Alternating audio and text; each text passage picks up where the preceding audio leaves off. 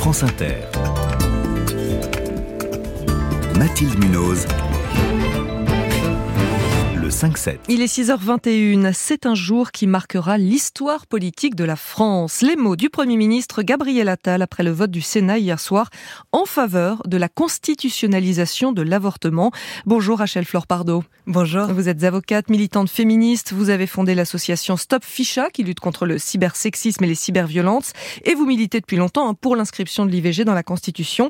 Ce vote au Sénat, c'était le dernier verrou. Hein. Il ne reste plus que l'étape du Congrès lundi, mais ça devrait être une, une formalité, euh, un vote historique? Oui, c'est une victoire féministe historique. Et je pense à toutes les femmes, à toutes les féministes du monde entier qui nous regardent. Et je veux leur dire de poursuivre leur combat, chacune dans leur pays, pour la liberté des femmes à disposer de leur corps et qu'on les soutiendra. Je pense aussi évidemment à toutes ces militantes féministes qui sont euh, qui ont milité ici en France. Je pense aux parlementaires, aux membres du gouvernement, au président de la République qui ont su faire évoluer la vision que beaucoup avaient de l'interruption volontaire de grossesse parce que oui, certains ont changé d'avis, certains sénateurs même ont changé d'avis au gré des conversations avec leurs femmes, avec leurs filles et je crois que il y a un sondage il y a un an qui disait que 86% de la population française était favorable favorable à l'inscription de l'interruption volontaire dans la Constitution. Et je crois que si on refaisait ce sondage aujourd'hui, eh bien le chiffre serait bien plus important. On a convaincu encore que les femmes sont libres, libres de choisir pour elles-mêmes, de choisir leur destin et libres d'être mères ou de ne pas l'être. Et en parlant de chiffres, est-ce que vous avez été quand même surprise du, du résultat de l'écart hein? Euh, C'est une large majorité quand même, 267 voix pour, 50 contre. Oui, je suis je suis très agréablement surprise de cette grande majorité. Je crois que justement, ça montre qu'on a, qu'on peut faire changer d'avis sur ces questions-là, qu'en expliquant, qu'en faisant de la pédagogie, comme on l'a fait ces derniers mois depuis euh, évidemment et depuis 2022 depuis la décision de Roe versus Wade eh bien on a pu convaincre que les femmes sont libres et que cette liberté fondamentale devait être inscrite dans la constitution.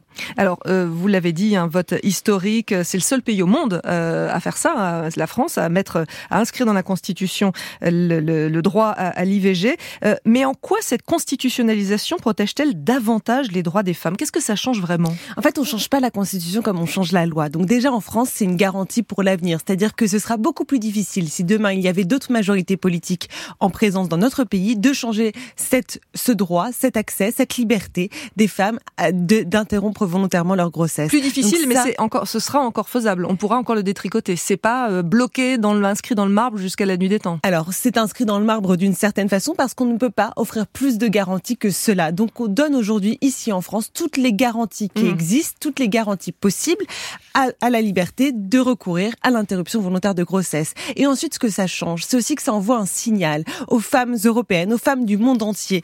Et finalement, c'est très important parce que ce combat pour la liberté des femmes à disposer de leur corps, c'est un combat qui est intrinsèquement international. On le voit d'ailleurs sur les réseaux sociaux quand on voit ces propagandes conservatrices, rétrogrades, qui parfois diffusent de fausses informations ou des informations culpabilisatrices sur l'interruption volontaire de grossesse. On voit bien que parfois ça vient de France, mais parfois ça vient de l'étranger. Donc on doit combattre ces, ces idéologies, on doit se battre pour la liberté des femmes à disposer de leur corps partout. Et, et ce, ce, qui se passe en France, c'est regardé vraiment à l'étranger, c'est suivi vous, vous, avez des infos là-dessus? Ah oui, oui, oui c'est regardé. On a vu aux États-Unis, ça a eu un écho. On le voit aussi dans certains pays d'Europe. C'est regardé et ça a son importance parce que demain il y aura d'autres combats à mener. Je vous le disais à l'instant, le combat pour la liberté des femmes à disposer de leur corps, il est international et on doit le mener absolument partout. Et demain, je crois que euh, notre président de la République, la France, sera en mesure de défendre l'inscription de l'interruption volontaire de grossesse dans la charte des droits fondamentaux de l'Union européenne pour protéger toutes les femmes Ça, européennes. c'est la prochaine étape. Je pense que c'est la prochaine étape. Ce sera pas un chemin facile, mais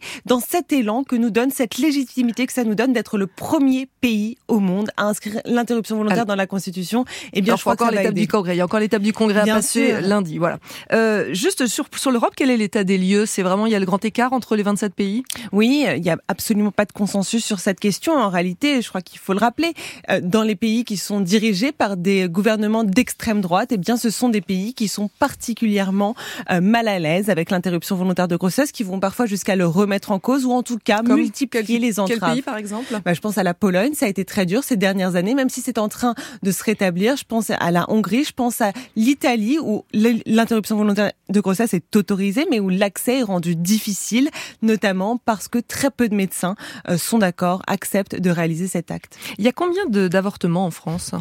Il y en a à peu près 230 000 par an, mmh. et c'est un chiffre en réalité qui ne bouge pas tellement depuis des années, donc c'est un chiffre stable. Il y en a 230 000. C'est là qu'on se rend compte qu'en fait, ça concerne beaucoup, beaucoup, beaucoup de monde, et qu'en réalité, c'est pour ça que c'est important de l'inscrire dans la Constitution aussi. C'est parce que beaucoup de femmes y ont recours, parce qu'à un moment, elles sont face à cette décision et qu'elles la font parce qu'elles décident pour elles-mêmes d'être mères ou de ne pas l'être. Est-ce qu'il y a encore des avortements illégaux, clandestins? France, je ne crois pas qu'il y ait mmh. des avortements clandestins, mais il y a des femmes qui ont beaucoup de difficultés à avorter, qui parfois sont contraintes d'aller dans des pays euh, voisins. En tout cas, ça l'était encore jusqu'à il y a peu, jusqu'à ce qu'on allonge le délai, de, le délai légal pour réaliser l'IVG de 12 à 14 mmh. semaines. Et ça, ça a permis notamment de permettre à 5000 femmes qui allaient avorter à l'étranger d'avorter désormais en France. Mais il y a encore des progrès à faire, notamment dans les zones qui sont des déserts médicaux, où il peut être très difficile d'obtenir un rendez-vous. Parce qu'il n'y a pas assez de médecins ou parce que les médecins sont plus réticents qu'avant? Bah, C'est les deux, mais aussi parce qu'il n'y a pas assez de médecins. évidemment, dans certaines zones, notamment des zones sous-denses en personnel de santé, ça va être plus difficile que dans d'autres, et notamment selon la période. Je pense que au mois d'août ou pendant les vacances de Noël, eh bien, c'est des moments où c'est plus difficile d'avorter en France. C'est des inégalités qu'on doit combattre, et je crois qu'inscrire ce texte, cette interruption volontaire de grossesse dans la Constitution, ça va nous aider à les combattre demain. Et une dernière euh, question, Rachel Flore Pardo, vous nous disiez quasiment plus euh, d'avortements clandestins en France. En revanche, dans le monde, il y en a encore beaucoup et des femmes en meurent. Beaucoup trop, 47 000 femmes par an, une femme toutes les 9 minutes meurt d'avortement clandestin dans le monde. C'est bien pour les femmes que c'est une cause de mortalité d'ailleurs lorsque l'avortement n'est pas légal et lorsqu'il est pratiqué clandestinement. Merci Rachel Flore Pardo, avocate, militante féministe. Votre association s'appelle Stop Ficha et je rappelle donc hein, ce vote hier soir au Sénat, la constitutionnalisation de l'avortement et lundi donc la dernière étape avec le Congrès.